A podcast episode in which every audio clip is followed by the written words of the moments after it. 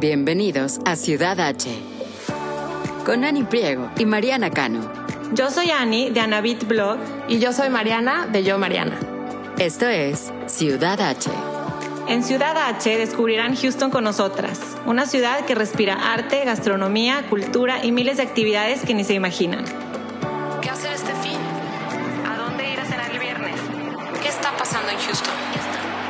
Desde restaurantes, bares y exhibiciones hasta eventos y viajes. Aquí encontrarán todo lo que tienen que saber para hacer de Houston su ciudad H.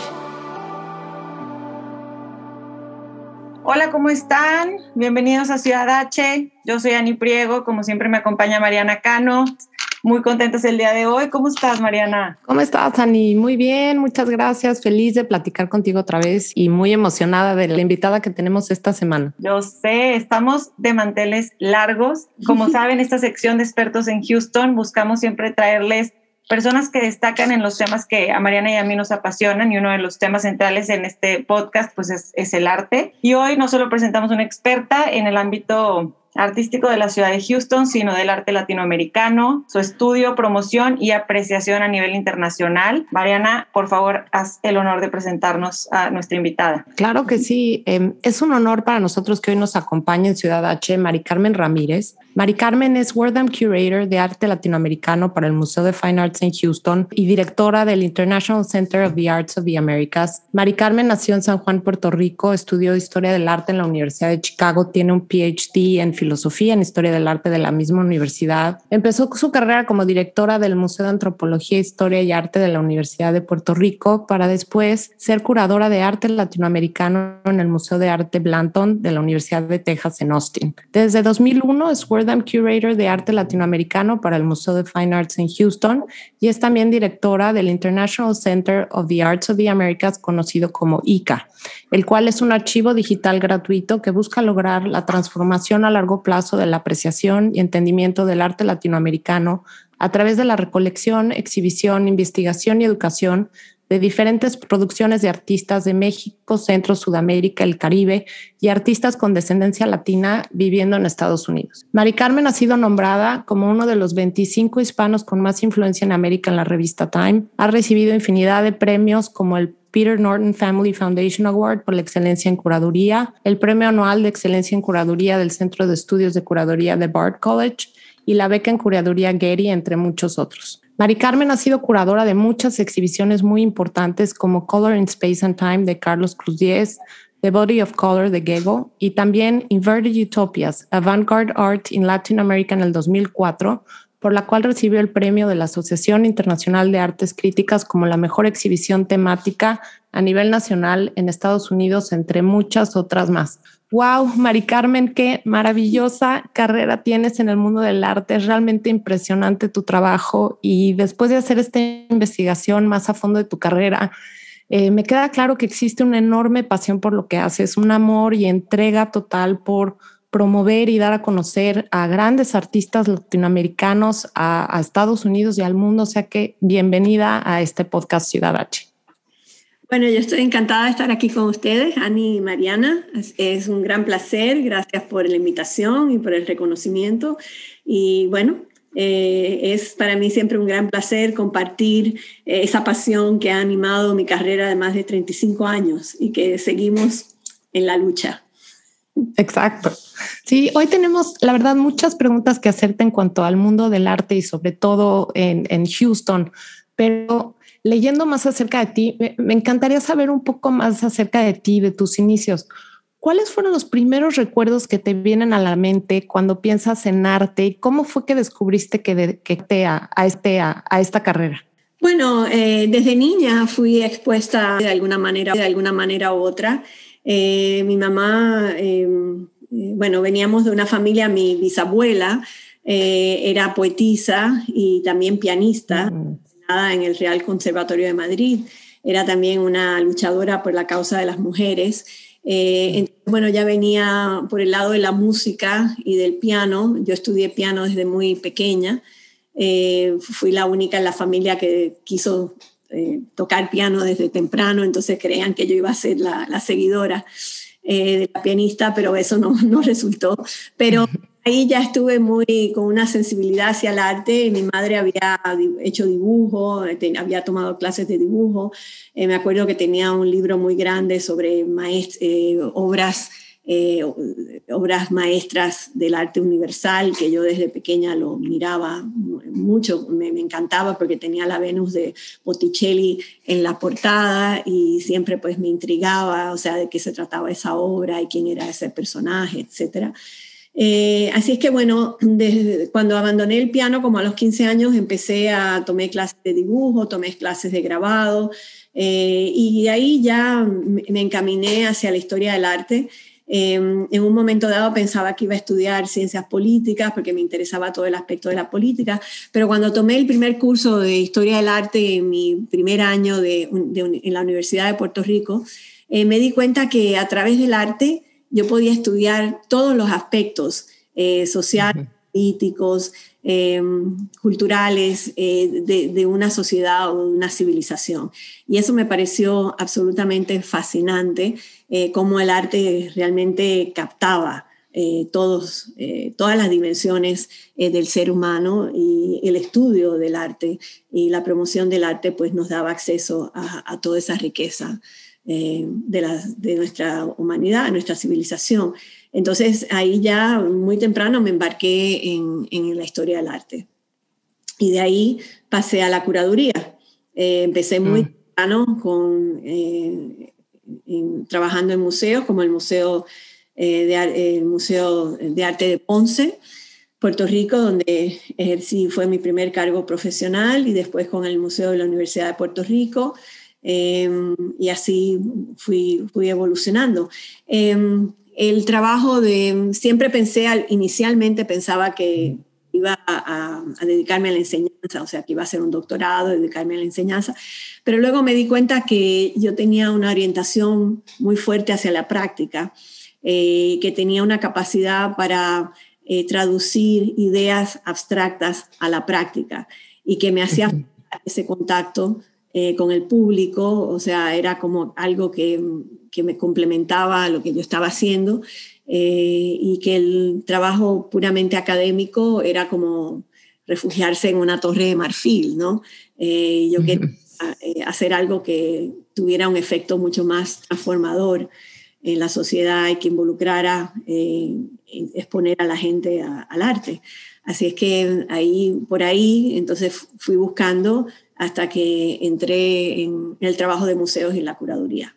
Hemos leído, Mari Carmen, que tu misión es dar a conocer al mundo la riqueza y el gran significado de Latinoamérica y el arte latino. ¿Qué representa para ti poder compartir estas historias y artistas a través de tu trabajo? Bueno, eh, eh, lo que sucede es que estamos ante una eh, una producción artística de más de 20 países, México, Centroamérica, Suramérica y el Caribe, con una extensa producción artística. Y luego unas comunidades sumamente dinámicas acá en Estados Unidos que representan el arte latino. Y cuando yo empecé eh, a, estudiar la historia del arte, todo ese caudal eh, de arte, de producción artística, era prácticamente desconocido. Eh, porque existían grandes prejuicios en contra del arte latinoamericano. Se consideraba eh, que era un arte derivativo del arte europeo. Eh, como ustedes saben, la historia del arte durante el siglo XX fue escrita desde el punto de vista eurocéntrico. o sea, todo se originaba en Europa y lo que valían eran los valores de Europa y después de Estados Unidos, porque eran las potencias, eran la hegemonía, representan las potencias hegemónicas.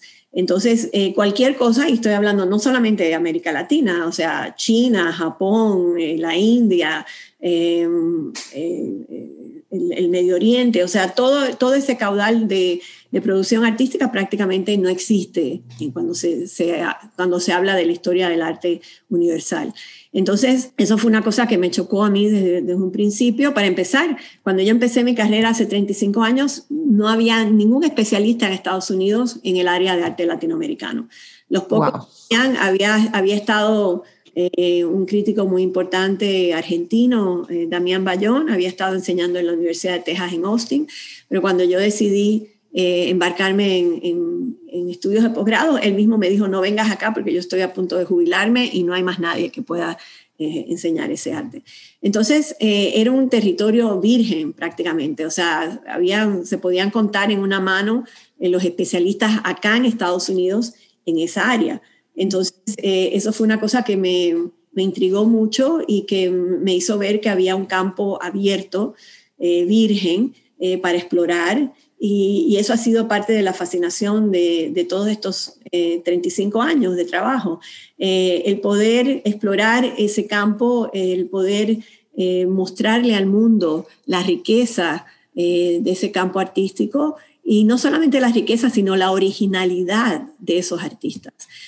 porque siempre son empujados hacia el lado, o sea, incluso cuando se les reconoce, se les reconoce como practicantes, o sea, como buenos mm. pintores o buenos dibujantes o buenos grabadores, eh, pero no se reconoce que realmente contribuyeron eh, ideas originales eh, que no existían en la historia del arte del siglo XX o, XXI y que realmente fueron pensadores originales, fueron teóricos en muchos casos y la posibilidad de dar a conocer todo ese caudal eh, de producción, tanto intelectual como artística, es una de las cosas que, anima, que ha animado mi trabajo durante estos 35 años.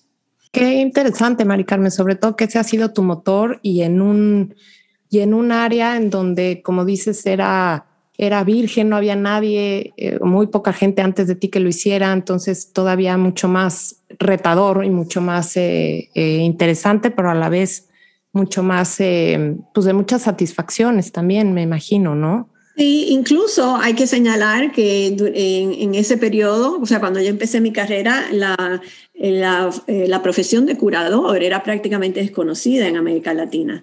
Eh, en mm. América Latina se conocían los críticos o se los historiadores del arte, pero el curador era una cosa rara, la, la palabra ni circulaba en ese momento. Eh, incluso llegué a tener la experiencia de quedarme, por ejemplo, una vez que viajé a, Santiago de Chile y puse, cuando me registré en el hotel, te preguntan la profesión y yo puse curadora y la persona me preguntó si yo era curandera. y eso le pasó también a, otros de mis colegas, donde confundían la palabra curadora con curandera. Entonces creían que, eh, que tenían una curandera que se estaba quedando en el hotel. Eso era muy divertido, pero te da una idea que realmente en ese momento, estoy hablando de fines de los 80, principios de los 90, eh, no se conocía esa, esa, profesión y éramos también un puñado de, eh, de curadores, eh, gente como Olivier de Broas, Gerardo Mosquera, Marcelo Pacheco, Pablo Herkenhoff, éramos, éramos cuatro o cinco curadores nada más en ese momento que estábamos también buscando la manera de ver cómo cómo nos desenvolvíamos en ese campo, porque era un campo nuevo, eh, no era un campo, no fui a la escuela a aprender eh, la curaduría. Y en ese momento no había escuelas de curaduría. Ahora hay millones. Ahora realmente estamos en el otro extremo donde se ha popularizado tanto eh, que ahora todo el mundo es curador de algo. de comida, de discos, de música, de lo que sea, de, de pero en ese momento nadie conocía lo que era la profesión. Nos tocó a nosotros realmente eh, también eh, trazar ese camino, ¿no? Eh, buscar una ruta y, trazar el camino. es un, un, gran desafío porque en el fondo también el trabajo de la curaduría, cuando si se entiende desde un punto de vista muy liberal, no vinculado al mercado, es un campo que tiene grandes posibilidades, grandes posibilidades de transformación eh, de los valores en una sociedad, porque está introduciendo nuevos valores, eh, está educando al público sobre esos nuevos valores. Y, es una práctica que puede tener una dimensión revolucionaria muy fuerte, muy importante, siempre y cuando no esté supeditada a los valores del mercado. Es que justo viene muy ligada a nuestra siguiente pregunta, que todos tenemos en nuestra cabeza una definición de lo que pensamos que es ser un curador o lo que es la curaduría, especialmente ahorita que mencionas que ya se ha vuelto un poquito más familiar. Eh, ¿Cómo la definirías tú? ¿Qué es para ti ser un curador específicamente de arte? Yo creo que el curador esencialmente, la definición eh, erudita del curador es, es, una persona que se encarga de las colecciones de un museo o de colecciones específicas privadas, ¿no? Era el, el, el, que guardaba los gabinetes de curiosidades desde el siglo XVII, XVIII, etcétera, ¿no? El especialista que sabía cada uno de esos objetos, de dónde había venido, de dónde se había originado, quién lo había hecho, cómo lo habían hecho, etcétera. O sea, esa labor de erudito especialista, esa es la, definición clásica.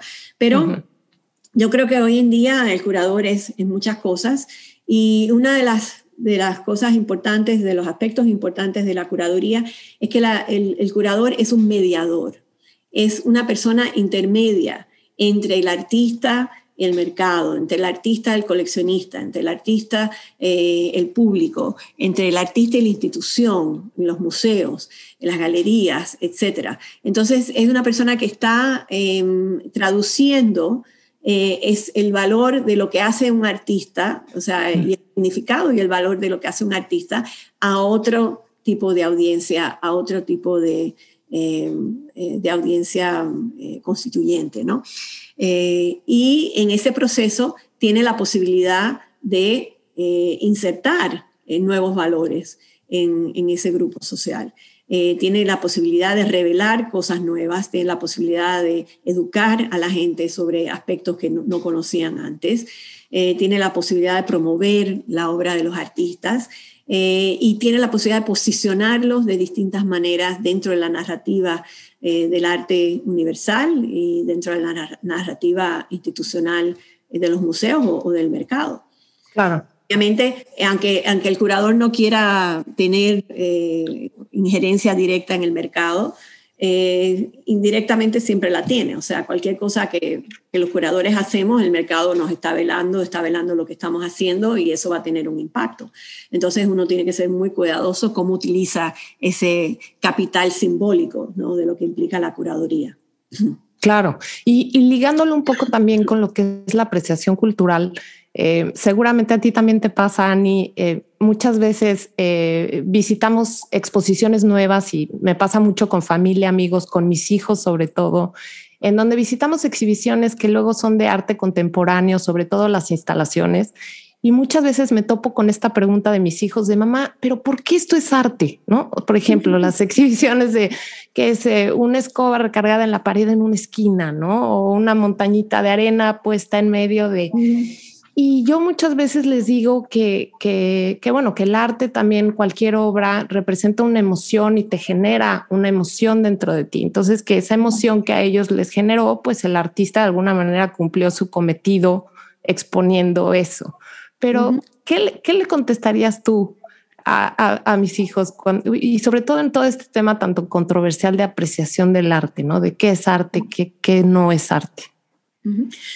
Bueno, lo que pasa es que todo ese, proceso, esa definición eh, durante el siglo XX se, no, no, no, vale eh, ese tipo de, de, planteamiento porque o sea, se, se, invalidó ese tipo de planteamiento porque gran parte de la trayectoria del arte durante el siglo XX y sobre todo en el siglo XXI fue eh, mover, o sea, reinventar el arte más allá de los medios tradicionales de la pintura, la escultura, etcétera, el fetiche como tal, eh, el objeto artístico, eh, ha habido una transformación de ese objeto artístico al arte integrado a la vida cotidiana.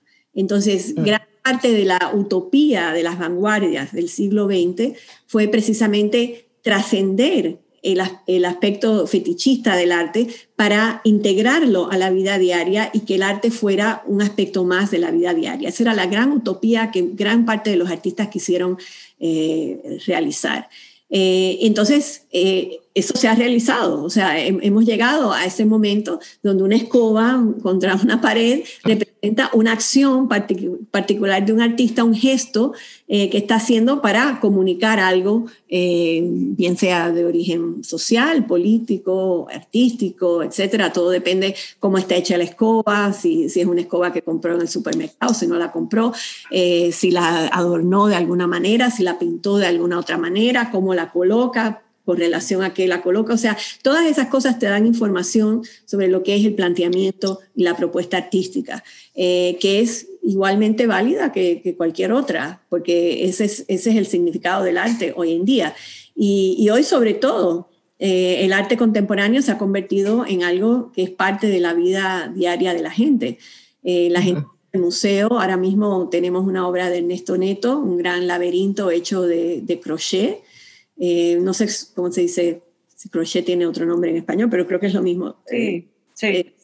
es un laberinto de crochet eh, y esa es la obra de arte, es caminar a 12 pies de altura del, piso, caminar por ese laberinto y experimentar eh, todas las sensaciones que, te provoca eso en el cuerpo y salir con un sentido mucho más enriquecido de, tu relación con el cuerpo y la relación del cuerpo con el espacio y con la arquitectura. Entonces, eh, todo eso son nuevas experiencias que han sido eh, añadidas al arte en, las últimas, en las últimas décadas y que ya están completamente asimiladas por el público.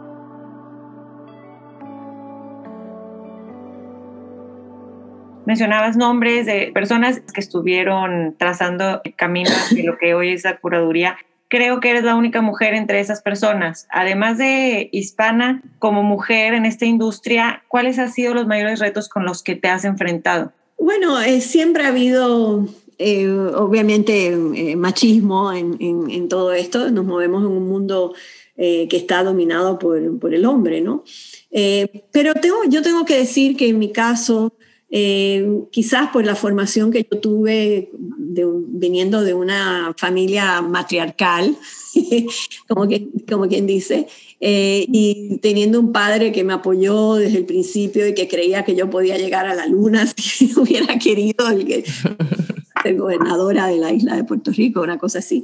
O sea, que nunca me ningún tipo de impedimento. Eh, quizás por esa formación, eh, en realidad yo, yo, no me he topado con el tipo de, de problemas que otras mujeres, sean otras colegas mías, por ejemplo, acá en Estados Unidos, han, han tenido que enfrentar.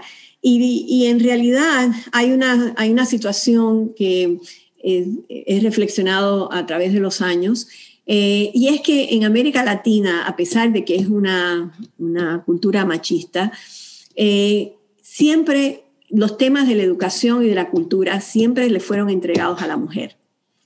Eh, o sea, las mujeres siempre jugaron un rol importante en el área de educación y de cultura.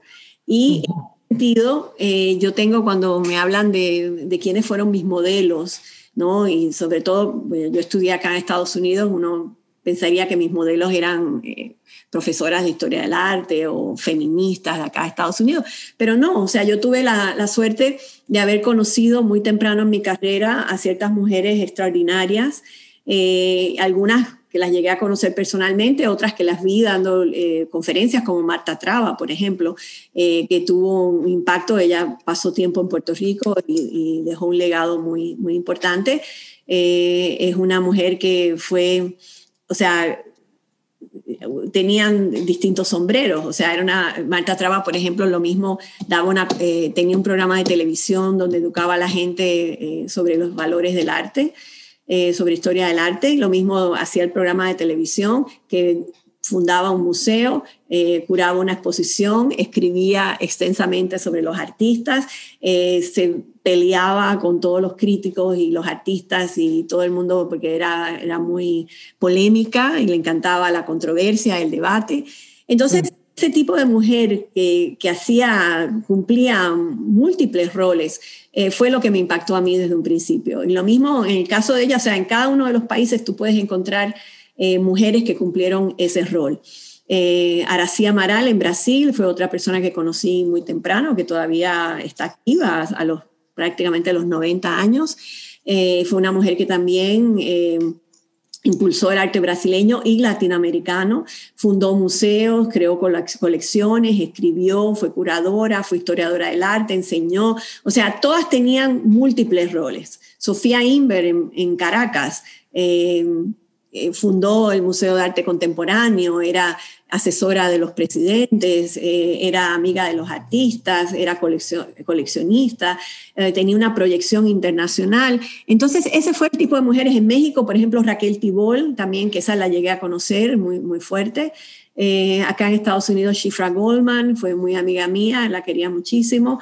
Entonces fueron mujeres que no estaban ligadas, no estaban encasilladas en la academia o, en la curaduría o en el museo, sino que cumplían una variedad de roles.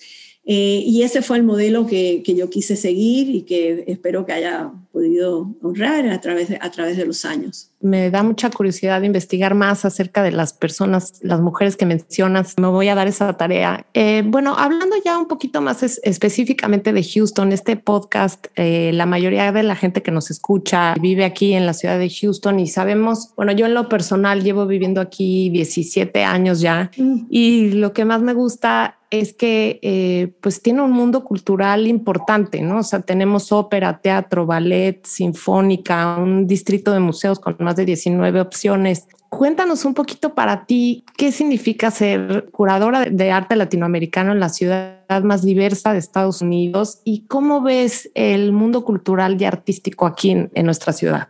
Bueno, Houston es una ciudad, como tú dices, extremadamente diversa. Eh, creo que lo último, una estadística que escuché recientemente es que aquí se hablan eh, por lo menos como 210 idiomas, eh, que es una barbaridad. Uno no se da cuenta porque realmente la gente no está en la calle, como en otros países como, como en Nueva York, por ejemplo, o París, que te lanzas a la calle y ves toda la, la población multicultural. Aquí todo el mundo está escondido, pero es una, una sociedad sumamente diversa. Eh, y eso le imprime un dinamismo muy particular. Eh, para mí, Houston es una ciudad del siglo XXI eh, que va a realizar todo su potencial durante el siglo XXI. en contraste, por ejemplo, a una ciudad como Nueva York, que siendo uno de los centros del mundo, para mí ya está bastante agotada. y mm es, difícil muchas veces pensar qué cosas nuevas están saliendo de Nueva York. Eh, es verdad que sigue siendo un centro hegemónico, pero en realidad la cultura eh, y los nuevos procesos culturales se están dando en ciudades como Houston y Los Ángeles u, otras ciudades de, Estados Unidos. Entonces, para mí eso es muy importante. Eh, creo que es una ciudad que tiene mucho que ofrecer en el campo del arte y el campo de la cultura. Eh, que no es reconocida y, siempre es una lucha, eh, porque por ejemplo conseguir que vengan periodistas de Nueva York o críticos, etcétera, a Houston, siempre es una batalla. Ahora con el nuevo museo eh, que inauguró el, el, Museo de Houston, con el nuevo edificio dedicado al arte del siglo XX y XXI, creo que eso nos va a ayudar a cambiar la percepción que la gente tiene de Houston pero es mucho más difícil vender esa imagen fuera de Houston eh, a los centros establecidos, porque ellos siguen pensando que ellos son los únicos y que son hegemónicos y son los únicos que importan. y eso estaba tratando de, comunicar que ya no es el caso, ¿no? Pero, eh, para mí Houston es muy importante. Eh, yo estuve, trabajé 12 años en, en Austin, como tú bien mencionaste que es un lugar muy encantador, pero realmente no tiene la fuerza cultural eh, y financiera y política que tiene Houston.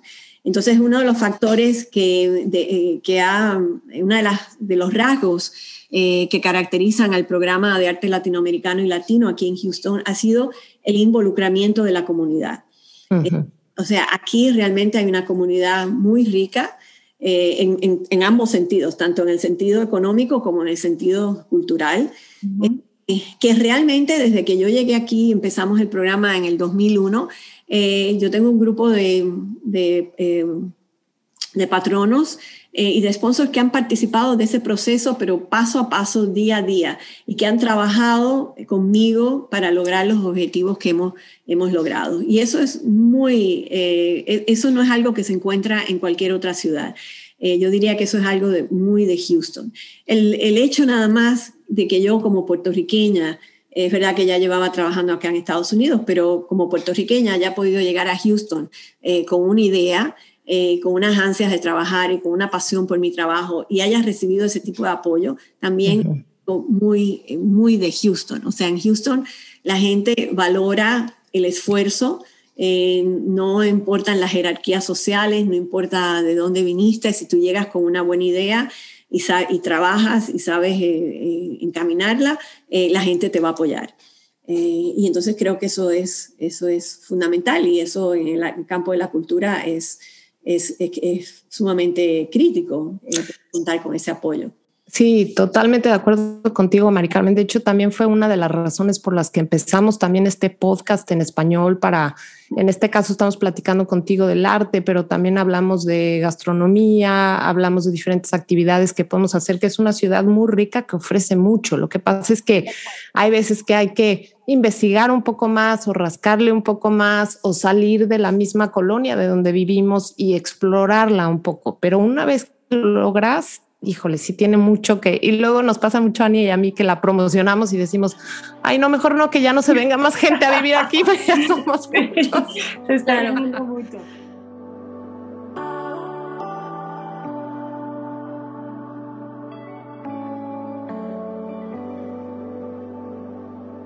Una de las cosas que hace falta, que, que, sí tenemos que trabajar arduamente, es crear una, mayor, una mejor infraestructura eh, y consolidar una mejor infraestructura para las artes visuales. Eh, mm. por, hoy el museo obviamente está en un momento de, auge y de esplendor, eh, pero no es el caso para las organizaciones dedicadas a las artes visuales aquí en, en Houston. son organizaciones que están luchando por la sobrevivencia porque no hay recursos, porque la ciudad, o sea, dependen todo de, de la ciudad.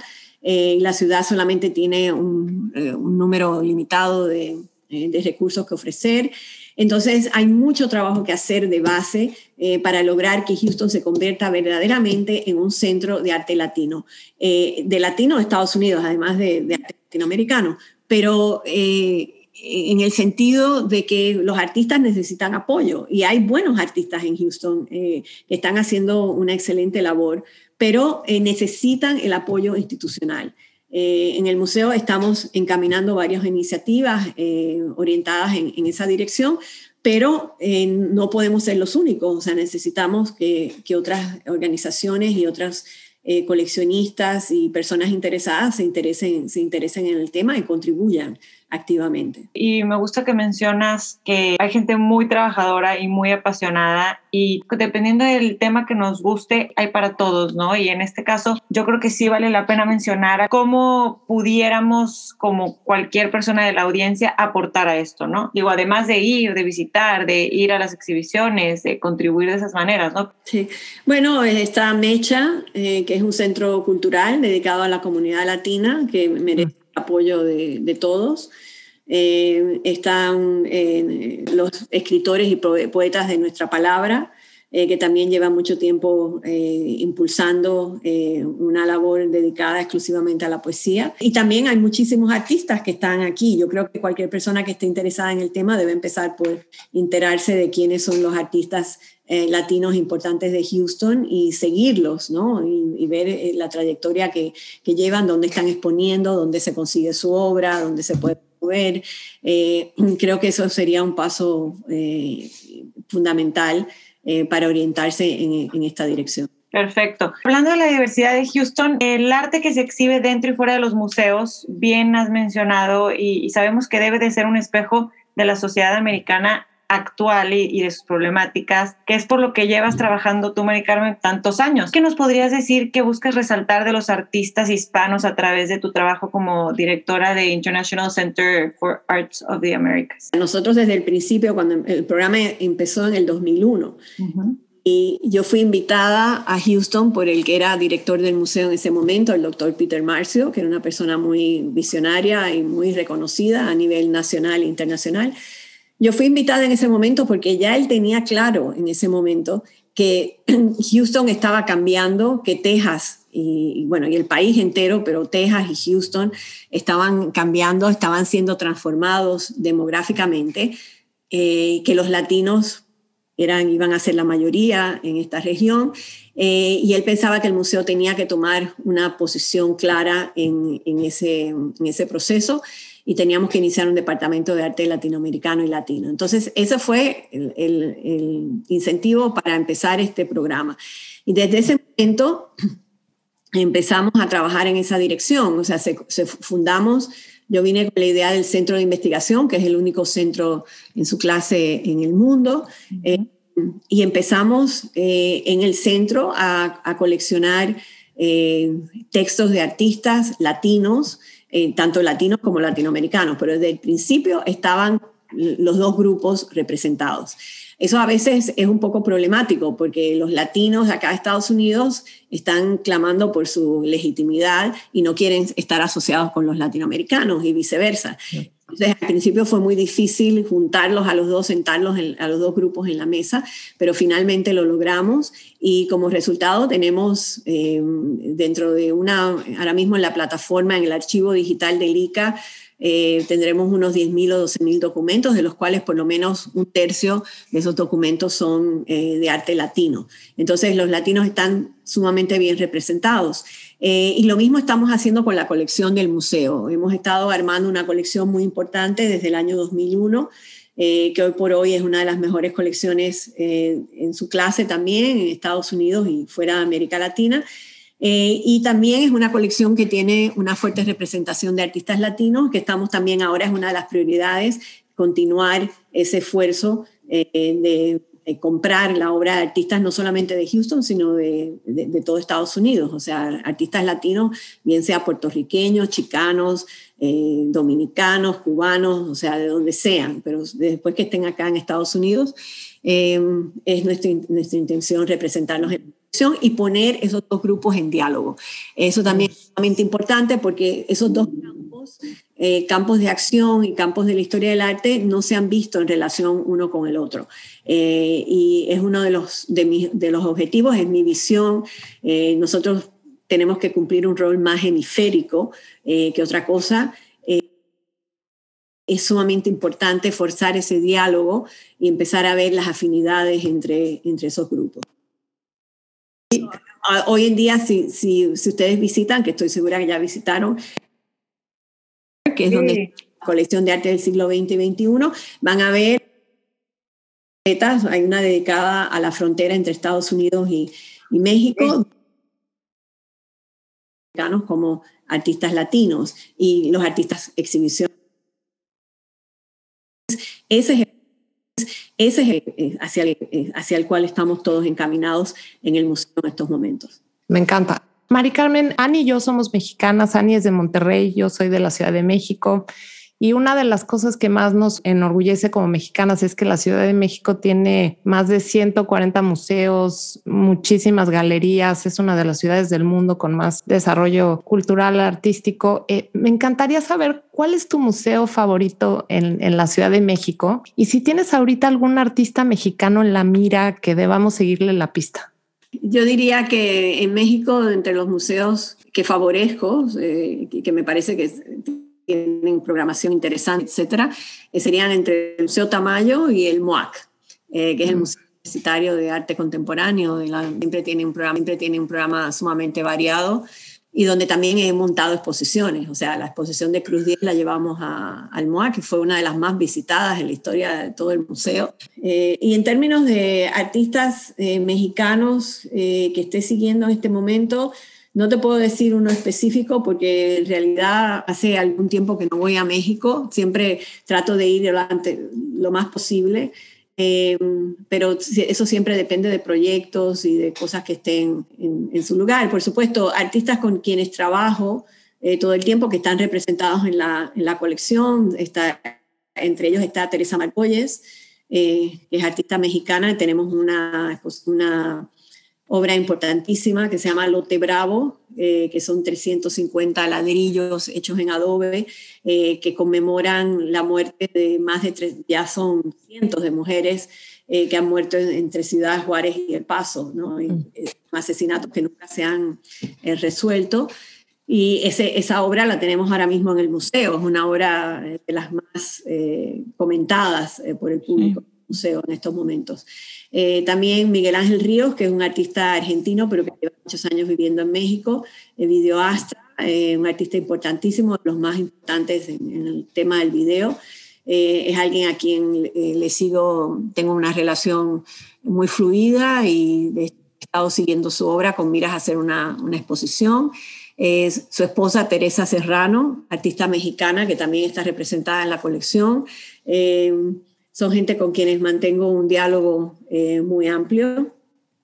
Eh, y, bueno, y como ese, muchos otros artistas que, que también eh, tarde o temprano van a entrar a la colección o estamos pendientes. Abraham Cruz Villegas, por ejemplo, es alguien que estamos considerando, eh, que lo he incluido en exposiciones y estamos llevando a cabo un diálogo a ver cuando podemos identificar la obra eh, precisa que queremos para, para la colección. Camila Ontivero, que vive entre México y, Los Ángeles. Eh, es un artista que también está bien representado en la colección. Entonces, bueno, en fin, siempre estamos eh, buscando a artistas que puedan eh, ser representados en la colección o que trabajen con nosotros para exposiciones. Platicando un poquito rapidísimo del Kinder Building, sí, hemos tenido la oportunidad de visitarlo varias veces. estuve ahí en la, en la presentación de medios y me encanta que mencionan que un cuarto de la, de la obra que hay ahí ya es de arte latinoamericano. De hecho, es increíble un 30%, ver. Un 30%. Un 30%, ok. Me imagino que eso es, un logro increíble para ti. Es un logro increíble porque no hay ningún otro museo en Estados Unidos que tenga en estos momentos esa concentración de artistas latinoamericanos y con tanto despliegue. Y, o sea, si te pones a ver desde que entras al primer piso, estás viendo obras importantísimas de artistas latinoamericanos. O sea, en los tres pisos están representados eh, tanto los latinoamericanos como los latinos.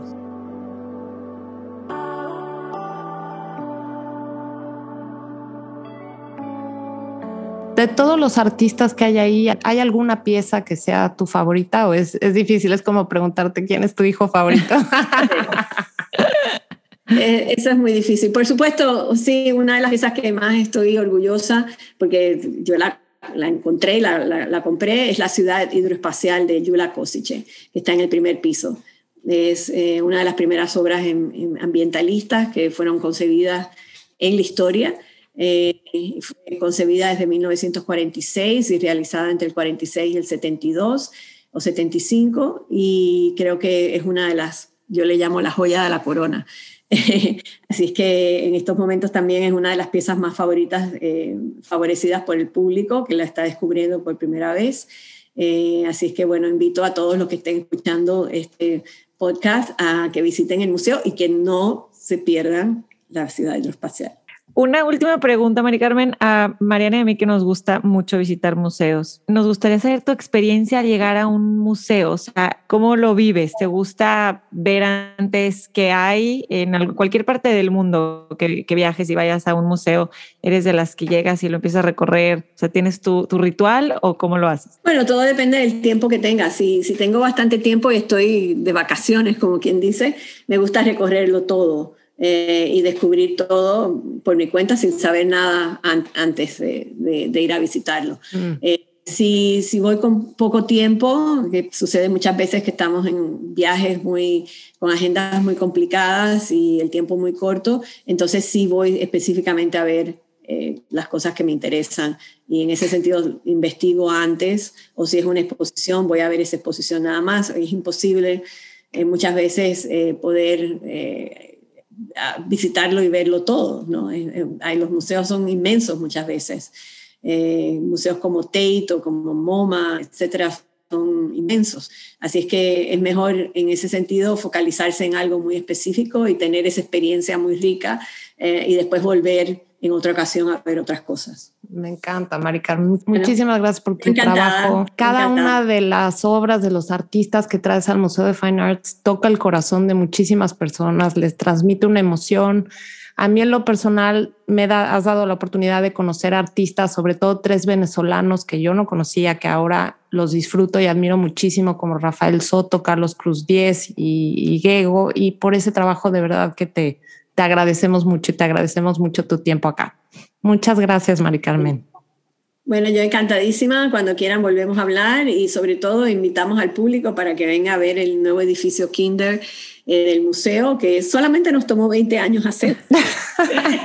y que además Exacto, y que además el edificio como tal es precioso. El arquitecto Stephen Hall hizo un trabajo extraordinario. Ahora tenemos restaurantes ahí también y la nueva exposición de Ernesto Neto también está muy divertida para ir con los niños, para disfrutarla este verano. Fue perfecta instalación para tenerla ahí ahorita. Sí, lo importante es que hay, hay arte para todos los gustos y para todas las edades.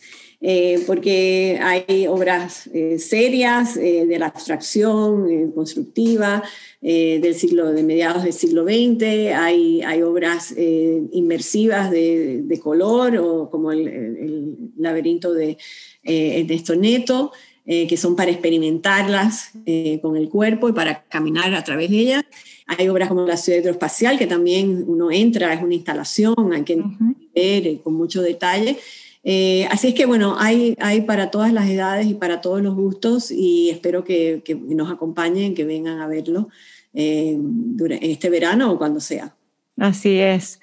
No se van a arrepentir, se los recomendamos mucho. A mí me encanta ver a los niños chicos. Me encanta ver cómo a través de los ojos de un niño, eh, ve, sin, sin ningún prejuicio, cómo viven el arte y, el Museum of Fine Arts tiene para que los niños corran afuera, el jardín de esculturas. Entonces, sin duda, ahí estaremos y seguiremos yendo y visitando. Y te admiramos mucho, Mari Carmen. Muchas gracias por habernos acompañado en Ciudad H. Yo encantada. Muchas gracias a ustedes eh, por la atención y por el interés en mi trabajo. Claro que, claro sí. que sí, y admiración. Así que que tengas un, un, bonito día. Mariana, un gustazo desde Puerto Vallarta. Verte igualmente, igualmente.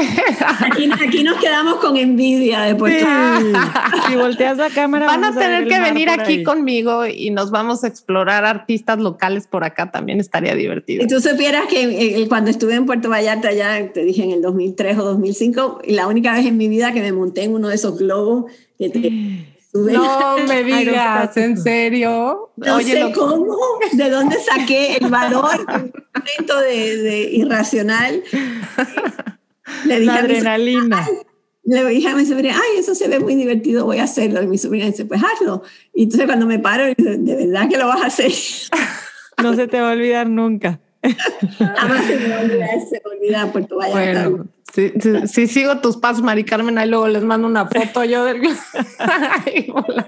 Allá arriba con una tablita así, o sea, no, finita. No, no, no, estaba sentada sobre eso agarrándome así cuando, cuando y con una lancha que estaba que, que, te empuja.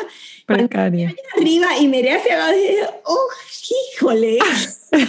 ¿Qué hice? Me, me, quedé así paralizada que no podía ni mirar hacia abajo. No les prometo nada, ¿eh? Yo creo que de, asolearme en la playa no pasaré, pero... pero cuando, te pones a pensar, cuando te pones a pensar en eso, qué peligro, ¿entiendes? Claro, claro. Sí, sí, sí. Muerto de allá arriba. Pero... sí. Muchísimas pues, gracias, Mari Carmen. Gracias. Igualmente, gusto. Que tengan buen verano y que se diviertan. Igualmente. Igualmente. Muchas gracias. gracias. Hasta luego. Bye